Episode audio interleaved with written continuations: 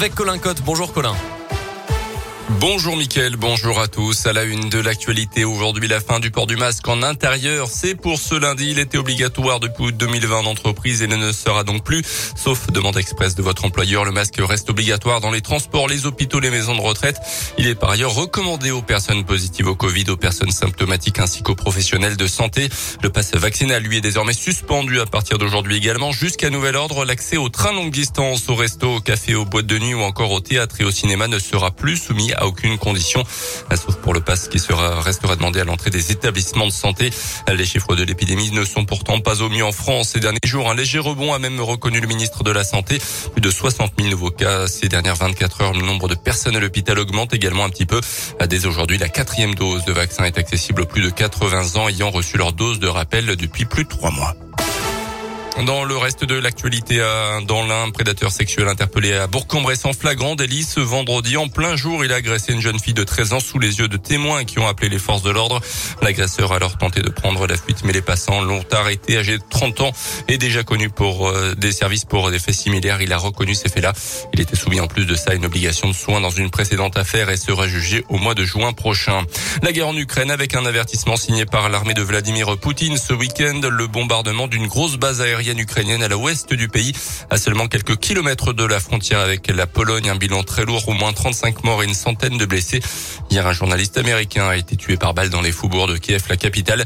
Le conflit qui dure depuis plus de deux semaines va avoir des conséquences sur l'économie française avec une hausse globale des prix estimée entre 3,7 et 4,4% cette année selon la Banque de France.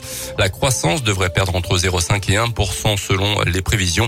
Et il n'y a pas que les carburants qui ont augmenté ces derniers temps. Toute cette semaine, Radio Scoop part à la rencontre de celles et ceux qui sont déjà concernés par ces hausses de prix.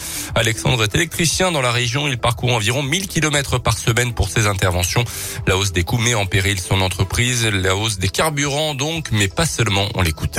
Pour moi, je ne vois pas d'autre solution que de prendre un peu la hausse sur nous, c'est nos marges à vrai dire, mais de toute façon, on sera obligé de le répercuter sur le, client final. Il n'y a, pas de solution qui existe à ce jour. Hein, de toute façon, on songe quand même à ne plus sortir nos véhicules. Euh, on manipule du cuivre, de l'aluminium, et je vous fais pas de dessin sur l'augmentation du cuivre et de l'aluminium et de toutes les matières premières. Il y a des hausses de partout. On peut pas contrer toutes ces hausses. On n'y arrivera pas de toute façon. Donc aujourd'hui, si on, on rentre dans une ère où on n'a plus d'avantages, euh, est-ce que ça vaut encore le coup de se lever le matin, de se prendre la tête euh, Je suis pas bien sûr, quoi. Alexandre qui essaye tant bien que mal de s'organiser en regroupant par exemple ses interventions dans un même secteur géographique pour limiter au mieux les déplacements.